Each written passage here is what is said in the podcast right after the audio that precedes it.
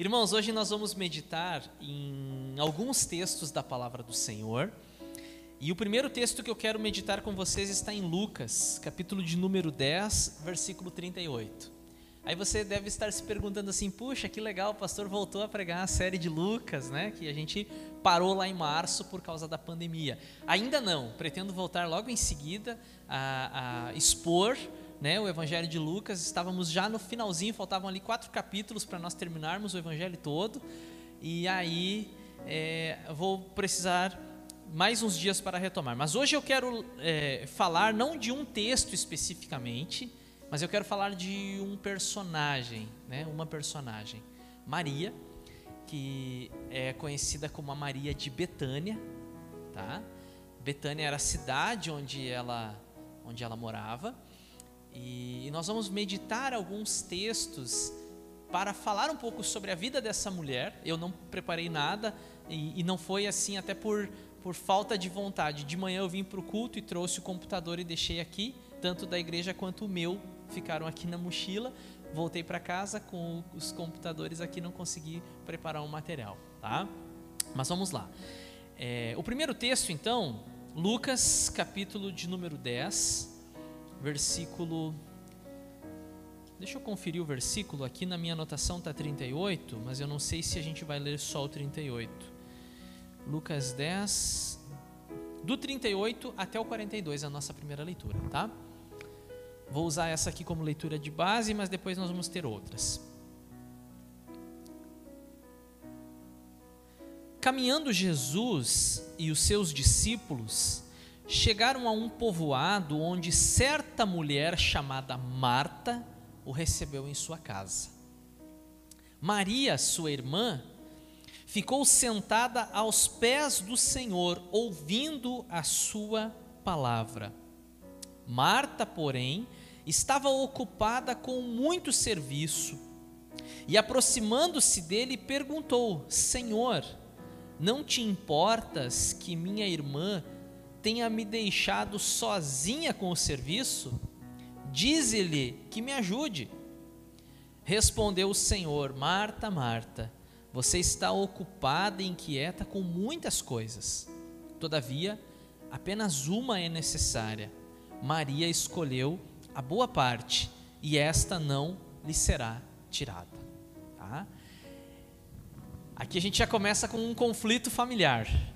Uma irmã que trabalha muito, e a outra irmã que aparentemente, e na opinião da que trabalha muito, é uma folgada.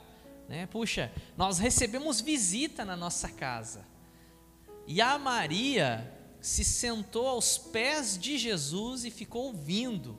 Né? Uma coisa que até, vamos falar assim, um, um aspecto um pouco cultural. Né? Isso era coisa de homem. Os homens iam lá para a sala conversar e as mulheres ficavam trabalhando, correndo para lá e para cá, servindo as mesas e aquela coisa toda, né? E, e a Maria sentou-se ali e ficou ouvindo. E aí a Marta se incomodou com isso e questionou Jesus. É, Poxa, se fosse um rabino famoso lá daquele tempo, como Nicodemos, por exemplo, qualquer outro, ia dizer, mulher, dá licença que agora aqui é conversa de homem, tá? E que nós estamos discutindo teologia né? Isso aqui não é assunto para vocês. Mas a gente vê na pessoa de Jesus essa abertura para as mulheres que outros rabinos não davam. Né? Tanto que Jesus também era seguido por mulheres. Você vai encontrar isso no capítulo 8 de Lucas e em, tantas outras, em tantas outras passagens. Né? E a Maria se aproveitou disso, que Jesus recebia mulheres, recebia crianças, recebia.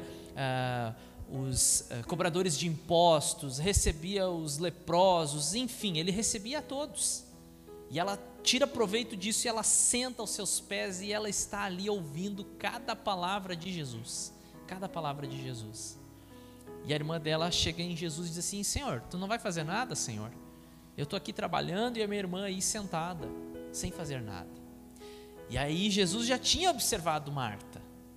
Jesus já tinha percebido Marta, tu estás inquieta, tu estás correndo, ocupada com tantas coisas, mas uma só é necessária. A tua irmã Maria, ela escolheu a parte boa, e isso ninguém tira dela. O que, que Jesus está fazendo aqui? Dizendo para a gente que não precisa mais arrumar casa, não precisa trabalhar. É isso que Jesus está dizendo? Não, não é isso. Mas Jesus está nos ensinando que pra, tem, tem hora para tudo. Tem hora de trabalhar, tem hora de dormir, tem hora de se divertir, de descansar e tem hora de nós buscarmos mais de Deus. E frequentemente nós nos envolvemos com tantas coisas e muitas vezes coisas que não são importantes e que nós damos a essas coisas um grau elevado de importância. E aí a gente fica se cobrando que eu não consegui fazer isso, não consegui fazer aquilo, não consegui fazer aquilo outro. E o que era mais importante, que era estar na presença de Deus, nós acabamos por negligenciar. Né? Tem um filme, gente, que eu já assisti esse filme, inúmera, filme inúmeras vezes, que é A Procura da Felicidade. Vocês já assistiram esse filme? Que é a história do Chris Evans, é baseado numa história real, né? Interpretado pelo Will Smith, e, e ele, ele narra o filme em primeira pessoa. E quando você vai assistindo o filme, ele vai dizendo: essa fase da minha vida eu chamo de. É, daí tem as fases da vida dele no filme, que eu não vou lembrar de todas, mas ele diz: essa fase da minha vida eu chamo de pegando ônibus. Essa fase da minha vida eu chamo de fazendo o papel de idiota. Essa fase da minha vida eu chamo de correria. Até chegar lá no final do filme, e essa fase da minha vida eu chamo de felicidade.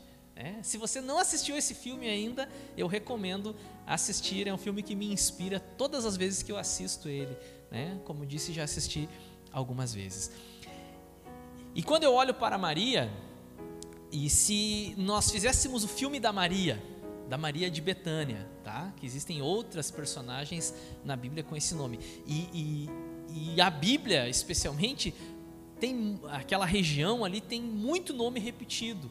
Tinha muito Simão, tinha muito Judas, né? tinha muito José e tinha muita Maria também. Então é fácil a gente se confundir às vezes em alguma leitura. A gente tem que prestar atenção bem de quem se está falando. Então essa aqui é a Maria de Betânia, tá? Alguns inclusive dizem que ela é a mesma Maria Madalena, mas não é, na minha opinião, não. Porque Maria Madalena, Madalena não é o sobrenome dela é Maria de Magdala, ou seja, de onde ela veio. Né? E Magdala, geograficamente falando, é no norte do Mar da Galileia e Betânia é pertinho de Jerusalém. Então está mais ao sul. Então, na minha opinião, não se trata da mesma pessoa. Embora você encontre textos muito semelhantes de uma mulher que entra numa sala onde Jesus está e vai derramar lá um perfume sobre Jesus. Alguns dizem que se trata da mesma pessoa, porque em, em algum evangelho é tratada como uma pecadora. Em outros não fala nada a respeito dela, num não diz o nome, no outro diz que ela é a Maria, irmã de Lázaro e de Marta e etc e tal. Bem, o que, que eu estava dizendo para vocês? Que se fôssemos fazer o filme da Maria de Betânia, e se a Maria estivesse descrevendo a sua história em primeira pessoa, Aí ela começaria o filme dizendo assim: essa fase da minha vida eu chamo de aprendendo com Jesus. E aí você encontra, justamente no texto que nós lemos em Lucas 10, uma fase importantíssima na vida desta mulher. A fase, a etapa chamada de aprendendo com Jesus. E eu gostaria de perguntar, vocês não precisam me responder, respondam para si. Vocês vivem essa fase na vida de vocês?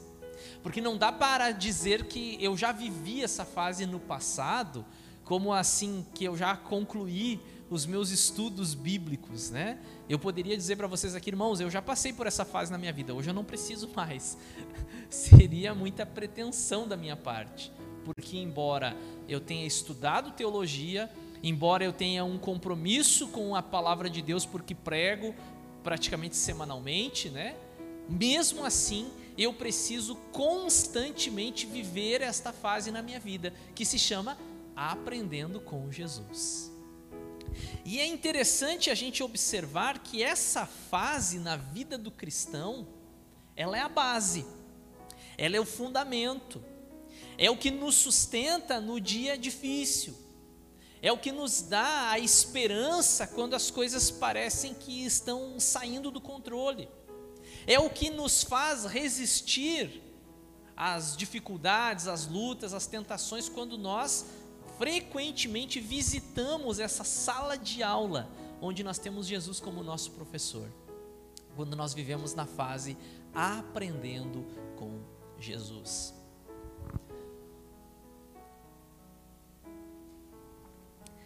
Só que nós corremos o risco, irmãos, de não priorizar essa fase na nossa vida. Nós achamos que um, um erro que podemos cometer, que nós não precisamos estudar. Para quê? Para que, que eu vou? Sabe aquelas perguntas que nós fizemos lá na escola? Por, quando que eu vou usar esse cálculo aqui na minha vida? Né? Quando o professor queria passar a fórmula de um cálculo, pra, quando que eu vou usar isso na minha vida? Ou quando nós tínhamos que entender gramaticalmente uma oração, mas por que, que eu preciso saber que tem verbo, substantivo, adjetivo? Por que, que eu preciso saber disso? A gente, em algum momento lá na escola, se perguntou. E é interessante que, falando de Bíblia, às vezes as pessoas ficam. Por que, que eu vou ler números, por exemplo? Né? Um livro que é cheio de, de nome de gente, genealogia o fulano que foi pai do cicrano, por que, que eu vou ler isso? Por que, que eu vou ler reis? Daí se levantou um novo rei Israel, viveu não sei quantos dias, é, ele foi um péssimo rei e o seu filho reinou em seu lugar. Por que, que eu vou ler isso? Às vezes a gente fica se perguntando, né? Mas toda a palavra de Deus, disse Paulo, ela é inspirada. Então nós precisamos frequentemente, eu diria diariamente, aprender com Jesus. E olha que interessante, quando Jesus fala com Marta, diz assim: Marta, você está correndo, né, gastando seu tempo, perdendo seu tempo com tanta coisa, e a gente precisa observar à nossa volta os ladrões de tempo. O que tem roubado o nosso tempo, irmãos? Televisão, internet, redes sociais, jogos. O que, que tem roubado o nosso tempo? Muito trabalho né? Tem gente que não consegue tirar um dia de descanso, tem que trabalhar, trabalhar, trabalhar, trabalhar em dois empregos. Claro, a gente entende a necessidade, mas precisa achar um tempo, construir, criar um momento. Bom, agora é o meu tempo com Deus. É a minha devocional, é o momento de oração, é o momento de ler a palavra, é o momento de me alimentar dessa palavra. É o momento de aprender com Jesus e observar situações à nossa volta que só estão surgindo para nos tirar do foco. E uma coisa que eu tenho tentado fazer, irmãos, e não é fácil, aprender a dizer não. Aprender a dizer não. A gente não vai conseguir dizer sim para tudo, a gente não vai conseguir atender as necessidades de todo mundo, a gente não vai conseguir fazer tudo que é, é, solicitarem, a gente vai ter que dizer em alguns momentos: olha, me desculpa, mas eu estou ocupado. Né? E qual que é a minha ocupação nesse momento? Eu estou aprendendo com Jesus. Então, essa fase da vida de Maria a gente chama de aprendendo com Jesus. E Jesus falou para ela, para ela não, falou para Marta, né? Isso não lhe será tirado. Então tudo aquilo que você adquiriu de conhecimento na palavra do Senhor, aqueles momentos preciosos em oração, aqueles momentos de crescimento espiritual, isso vão ficar na sua vida até o fim da sua jornada aqui na terra. Ninguém vai tirar isso de você. A gente costuma dizer, fazer uma comparação, a gente não lembra tudo que comeu essa semana, né? O almoço, a janta, na semana passada, durante o mês todo, no mês passado, a gente não lembra. Foi feijão, foi arroz com feijão, foi bife com batata frita, foi, né, ou eu só requentei o que tinha sobrado, a gente não lembra exatamente tudo. Mas foram esses alimentos, esses nutrientes que nos deram energia e saúde para chegar até aqui. Você pode até não lembrar, poxa, o que, que o pastor pregou mês passado? O que, que ele pregou ano passado? O, que, que, o que, que eu li na semana passada? Eu não lembro de todos os versículos, eu lembro que eu estava lendo em Hebreus, mas assim, versículo por versículo eu não lembro.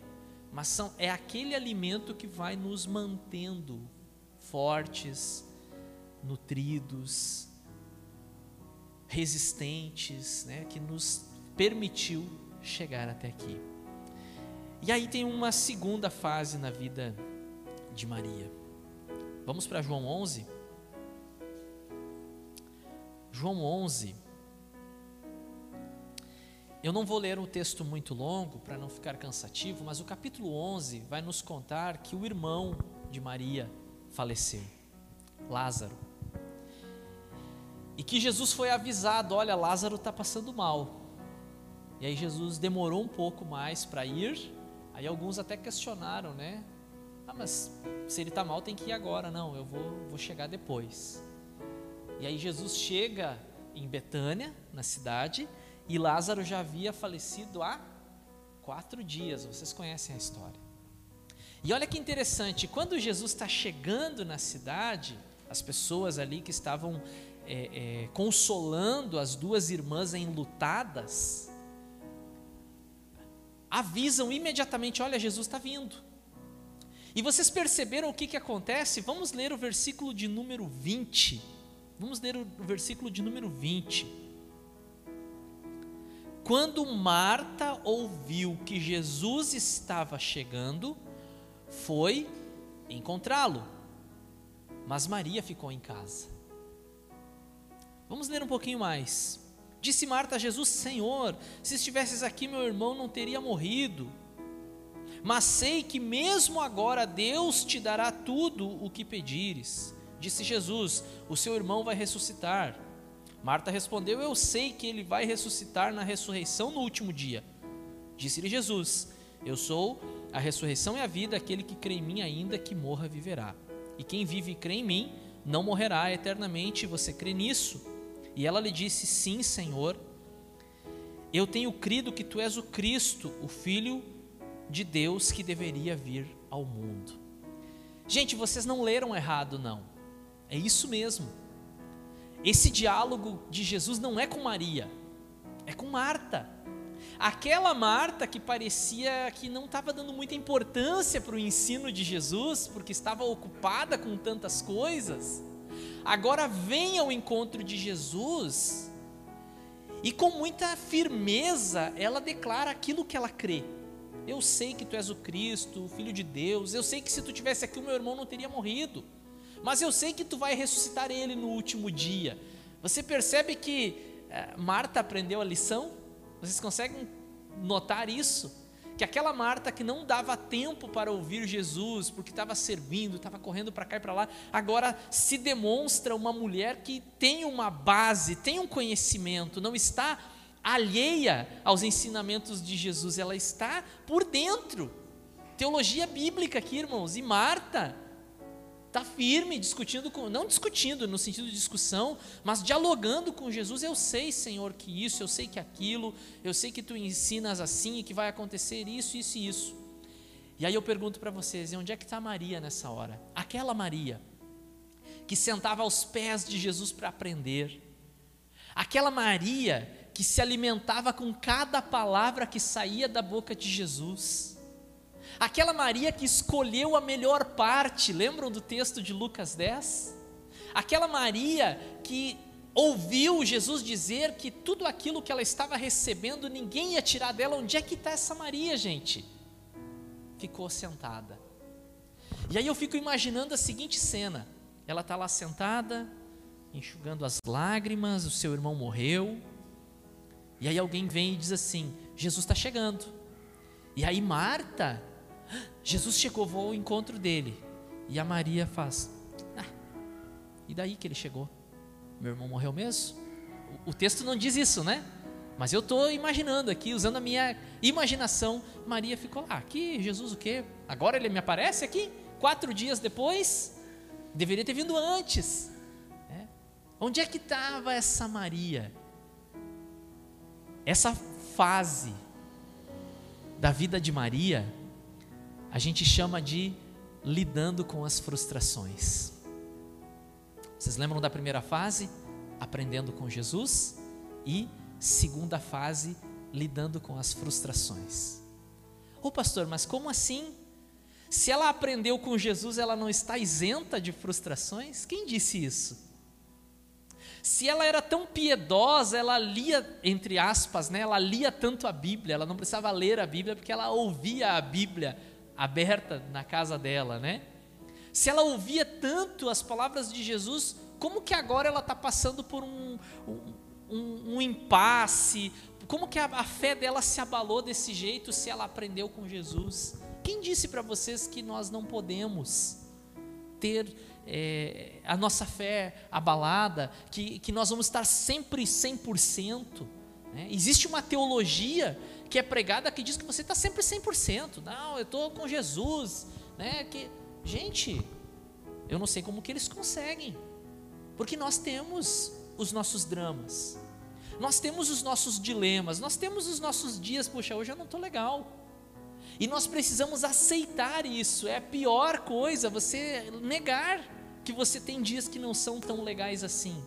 A gente fica tentando lutar contra isso. Não, eu não estou bem hoje. Eu preciso, preciso de uma ajuda, preciso de uma oração, preciso procurar uma ajuda médica, se for o caso. Reconhecer que nem sempre nós vamos estar 100%.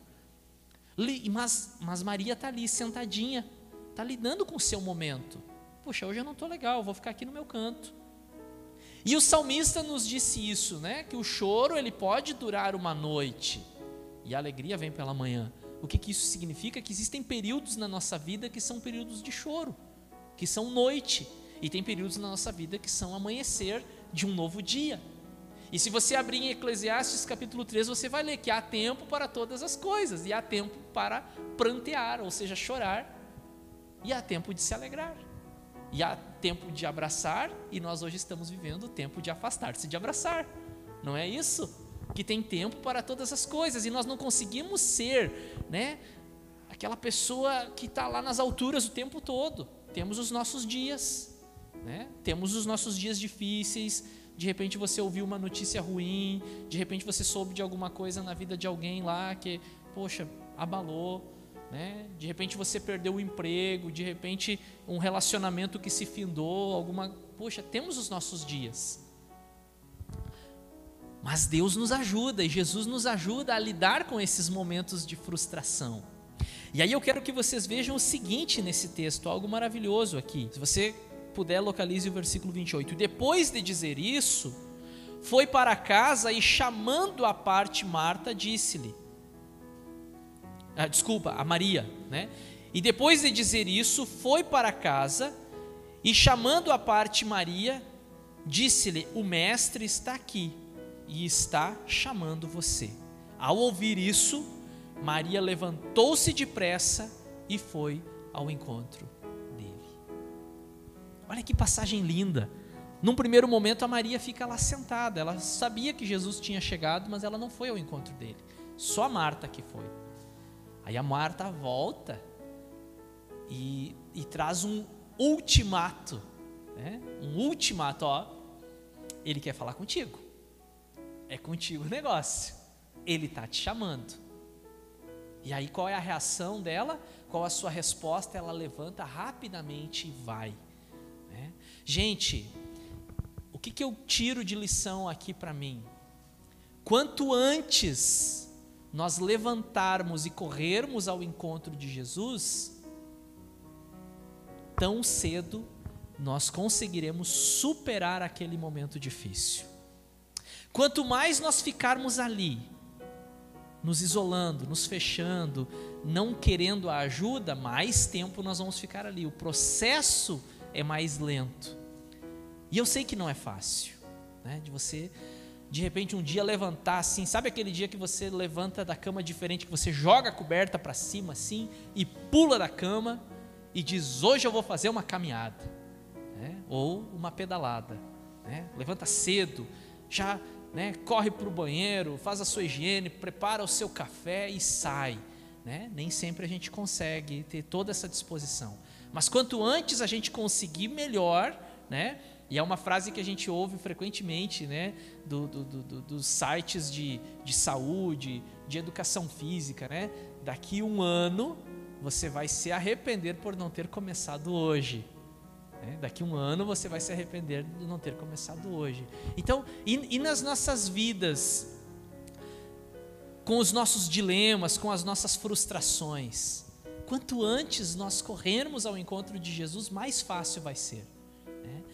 A Maria está lá num lugar de luto, a Maria está num lugar de pranto, a Maria está em um lugar de decepção, de frustração, e Jesus Detalhes que eu observo no texto: Jesus não entra na cidade, Jesus convida Maria para sair de lá. Às vezes nós estamos naquele mundinho, naquele momento difícil, e o que, que Jesus faz com a gente? Ele nos convida para sair dali e vir ao seu encontro. E aí a gente lê em Mateus 11: Venham a mim, todos vocês que estão cansados e sobrecarregados, e eu vou dar alívio para vocês. É. A gente poder sair daquela situação e correr ao encontro de Jesus. E aí o versículo 32, né? O 31 diz assim: Quando notaram que ela se levantou depressa e saiu, os judeus que a estavam confortando em casa seguiram-na, supondo que ela ia ao sepulcro para ali chorar. Chegando ao lugar onde Jesus estava e vendo, Maria prostrou-se aos seus pés. Aqui era o lugar dela. Aos pés de Jesus era a Maria. Essa é a Maria que eu conheço. Aos pés de Jesus, é onde ela sabia estar e é onde ela deveria estar. Né? Então ela se prostra aos seus pés e, e, se prostrou aos seus pés e disse: Senhor, se estivesse aqui, meu irmão não teria morrido. Ao ver chorando Maria e os judeus que a acompanhavam, Jesus agitou-se no espírito e perturbou-se. Onde o colocaram? Perguntou: Vê e vê, Senhor, responderam eles. E aí vocês conhecem a história. Depois Jesus manda que removam a pedra e chama o seu amigo Lázaro do sepulcro. E aquele que estava morto há quatro dias volta à vida ao ouvir a palavra de Jesus. Essa fase na vida de Maria se chama lidando com as frustrações. Talvez eu tenha falado algo que para algum aqui, alguns, não faz nenhum sentido porque nunca viveu isso.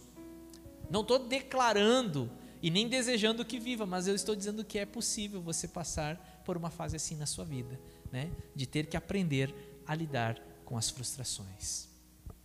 E aí a terceira fase na vida de Maria, você encontra no mesmo livro de João, no capítulo seguinte, versículo de número 12, Jesus está em Betânia. Jesus gostava de Betânia, era uma das cidades favoritas dele.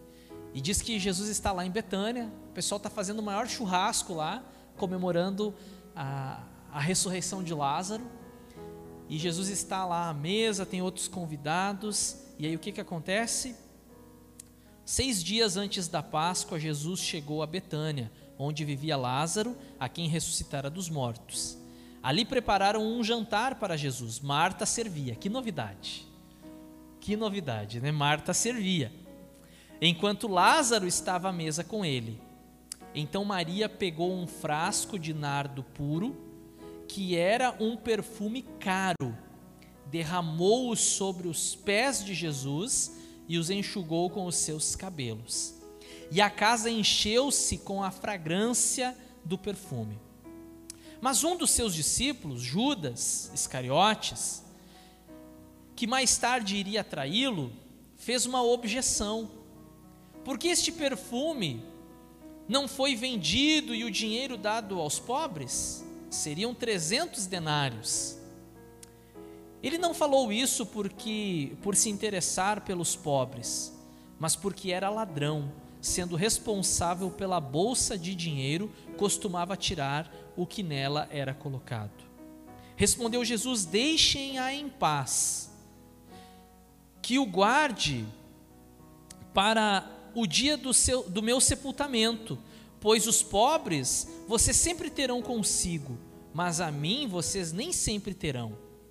Enquanto isso, uma grande multidão de judeus, ao descobrir, e aí continua a história, né? Ah, e aí, quando a gente lê essa mesma história em Marcos 14, 8, Jesus diz assim: Ela fez o que pôde.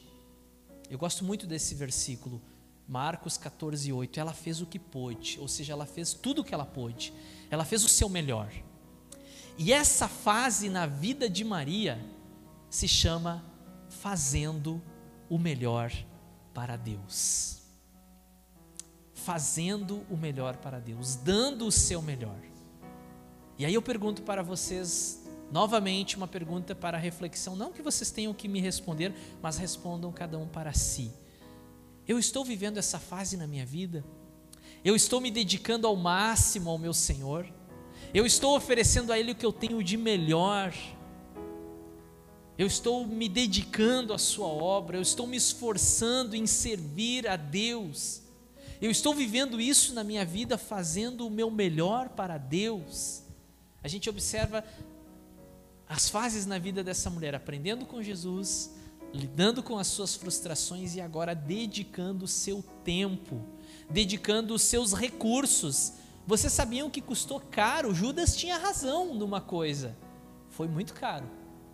Vocês têm noção para a época quanto que era um denário? O equivalente a um dia de trabalho de um profissional, a mão de obra de um dia de um operário. É, 300 denários é, é, é, equivalente, vamos dizer assim, para nós a 300 dias de um pedreiro ou né, de um operário. São, é quase um ano de trabalho, gente. É quase um ano de trabalho. E a Maria não se importou com isso, ela foi e dedicou aquilo que ela tinha de melhor para Deus. Ela não deu do que sobrava. Né? E isso, essa questão da gente dar o que sobra ela pode ser analisada em vários aspectos na vida. Pode ser na questão de ofertas e dízimos, é uma questão também, mas não é a única.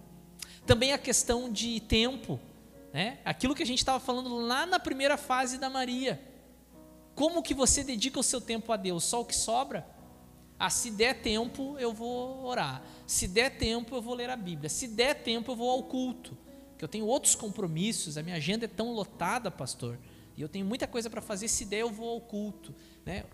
Para aí, quem é Jesus para você? O que ele representa na sua vida? Será que ele se, será que ele se contenta com o resto? Será que ele se contenta com o que sobra? Vai lá, o casalzinho de namorado, e aí começa ali aquela relação, e o, e o menino diz para a menina: ah, se eu tiver tempo, eu falo contigo, se eu tiver tempo, eu te levo para tomar um sorvete, se eu tiver tempo, eu atendo a tua ligação. Daqui a pouquinho a moça não quer mais esse cara, esse cara está fugindo, ele está envolvido com. Não, hoje é o meu dia do futebol. Não, não, hoje é o meu dia do, do game com os meus amigos. Não, não, hoje é o meu dia de assistir o meu programa de televisão. Um pouquinho ela vai se irritar. E depois, na vida a dois, falando de casamento, a gente encontra os dramas do casamento por essa questão. E a reclamação da maioria das mulheres, isso são pesquisas, eu ia dizer feitas por mim, não, né?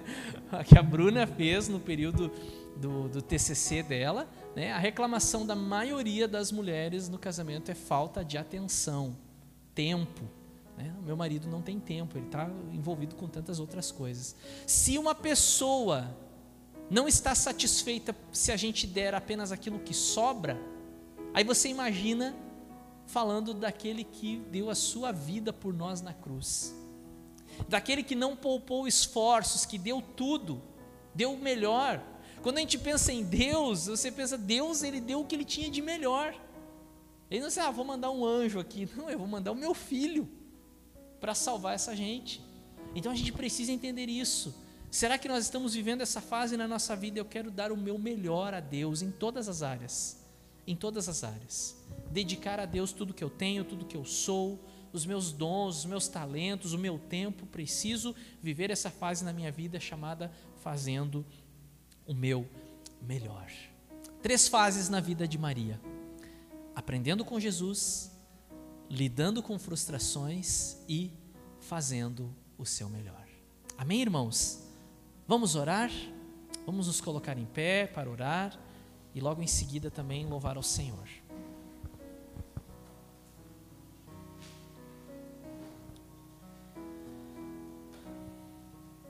Obrigado, Senhor, pela tua palavra.